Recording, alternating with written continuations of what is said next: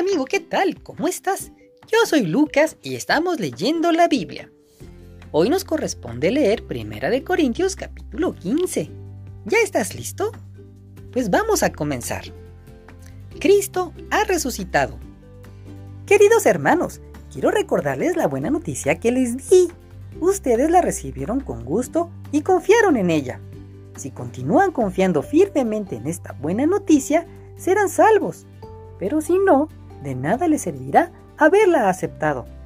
Lo primero que les enseñé fue lo mismo que yo aprendí, que Cristo murió en lugar de nosotros, que éramos pecadores, tal como lo enseña la Biblia. Fue sepultado y, después de tres días, Dios lo resucitó. Primero se le apareció a Pedro y después a los doce apóstoles. Luego se les apareció a más de 500 de sus seguidores a la vez. Algunos de ellos todavía viven y otros ya murieron. Más tarde se le apareció a Santiago y luego a todos los apóstoles. Por último, se me apareció a mí, a pesar de que lo conocí mucho tiempo después que los otros apóstoles. Por eso me considero el menos importante de los apóstoles y ni siquiera merezco que la gente me llame así, pues le hice mucho daño a la iglesia de Dios. Sin embargo, Dios fue bueno conmigo y por eso soy apóstol. No desprecié el poder especial que me dio y trabajé más que los otros apóstoles, aunque en realidad todo lo hice gracias a ese poder especial de Dios. Pero ni yo ni los otros apóstoles importamos. Lo que sí importa es que todos nosotros hemos anunciado esa buena noticia y que ustedes han creído en ella. Nosotros también resucitaremos. La buena noticia que anunciamos es que Dios resucitó a Cristo. Pero entonces, ¿cómo es que algunos de ustedes dicen que los muertos no resucitan? Porque si los muertos no resucitan, entonces Cristo tampoco resucitó. Y si Cristo no resucitó, esta buena noticia que anunciamos no sirve para nada. Y de nada sirve tampoco que ustedes crean en Cristo. Si fuera cierto que los muertos no resucitan, nosotros estaríamos diciendo una mentira acerca de Dios, pues afirmamos que Él resucitó a Cristo. Si en realidad los muertos no resucitan, entonces tampoco Cristo resucitó. Y si Cristo no resucitó, de nada sirve que ustedes crean en Él, pues sus pecados aún no han sido perdonados.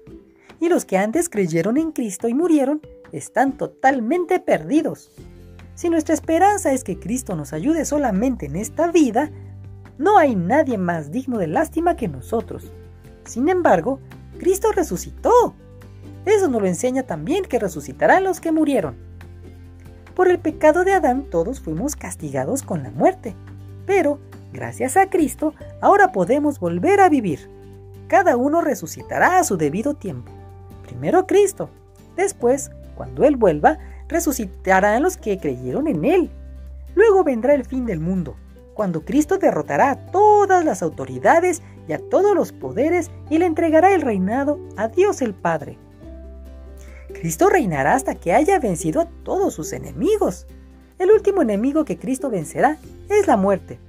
Cuando la Biblia dice, Dios puso todo bajo su dominio, la palabra todo no incluye a Dios, porque es Dios quien puso todo bajo la autoridad de Cristo. Y cuando todo esté bajo el dominio del Hijo, Él mismo se pondrá bajo la autoridad de Dios. Así, Dios estará sobre todas las cosas, pues Él es quien puso todo bajo el dominio de Cristo. Algunos se bautizan en lugar de alguien que ya ha muerto y piensan que así lo salvarán. Pero, si en verdad los muertos no vuelven a vivir, ¿para qué bautizarse? ¿Y para qué poner en peligro nuestra vida en todo momento? Ustedes bien saben que todos los días estoy en peligro de muerte. Esto es tan cierto como la satisfacción que tengo de que ustedes creen en Cristo. En Éfeso, luché con hombres que parecían fieras salvajes. Es verdad que los muertos no vuelven a vivir, entonces, ¿qué gané con eso? Mejor hagamos lo que algunos dicen, comamos y bebamos, que mañana moriremos. No se dejen engañar. Bien dice el dicho que las malas amistades echan a perder las buenas costumbres. Piensen bien lo que hacen y no sigan desobedeciendo a Dios. Algunos de ustedes deberían sentir vergüenza de no conocerlo. ¿Cómo resucitarán los muertos? Tal vez alguien me pregunte, ¿y cómo volverán los muertos a la vida? ¿Qué clase de cuerpo tendrán? ¿Qué preguntas más tontas? Para que una planta crezca, primero tiene que morir la semilla que fue sembrada. Lo que se siembra es una semilla simple de trigo o de alguna otra cosa, muy distinta de la planta que va a nacer. A cada semilla, Dios le da el cuerpo que Él quiere darle. No todos los cuerpos son iguales. Los seres humanos tenemos una clase de cuerpo y los animales tienen otra clase. Lo mismo pasa con los pájaros y los peces. Hay también cuerpos que viven en el cielo y cuerpos que viven en la tierra. La belleza de los cuerpos del cielo no es como la de los cuerpos de la tierra. El brillo del sol no es como el de la luna y las estrellas, y aún cada una de las estrellas tiene un brillo distinto. Así pasará cuando los muertos vuelvan a la vida. Cuando alguien muere, se entierra su cuerpo y ese cuerpo se vuelve feo y débil. Pero cuando esa persona vuelva a la vida, su cuerpo será hermoso y fuerte y no volverá a morir. Se entierra el cuerpo físico, pero resucita un cuerpo espiritual. Así como hay cuerpos físicos, también hay cuerpos espirituales. La Biblia dice que Dios hizo a Adán y que Adán fue el primer hombre con vida. Pero Cristo, a quien podemos llamar el último Adán, es un espíritu que da vida. Así que primero llegó a existir lo físico y luego lo espiritual. El primer hombre fue hecho del polvo de la tierra. El segundo hombre vino del cielo. Todos los que vivimos en esta tierra tenemos un cuerpo como el de Adán, que fue hecho de tierra. Todos los que viven en el cielo tienen un cuerpo como el de Cristo. Y así, como nos parecemos al primer hombre que fue sacado de la tierra, así también nos pareceremos a Cristo que es del cielo. Hermanos míos, lo que es de sangre y carne no tiene cabida en el reino de Dios, que es eterno les voy a contar algo que Dios tenía en secreto. No todos moriremos, pero todos seremos transformados. En un abrir y cerrar de ojos, cuando Cristo vuelva, se oirá el último toque de la trompeta y los muertos volverán a vivir para no morir jamás. Y nosotros seremos transformados.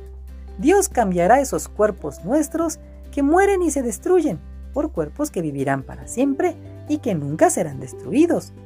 Cuando eso suceda se cumplirá lo que dice la Biblia. La muerte ha sido destruida. ¿Dónde está ahora su victoria? ¿Dónde está su poder para herirnos? El pecado produce la muerte y existe porque hay una ley. Pero gracias a Dios podemos vencerlo por medio de nuestro Señor Jesucristo. Por eso, mis queridos hermanos, manténganse firmes y nunca dejen de trabajar más y más por el Señor Jesús y sepan que nada de lo que hacen para Dios es inútil. Fin del capítulo 15. Mañana continuamos, amigo. Bye.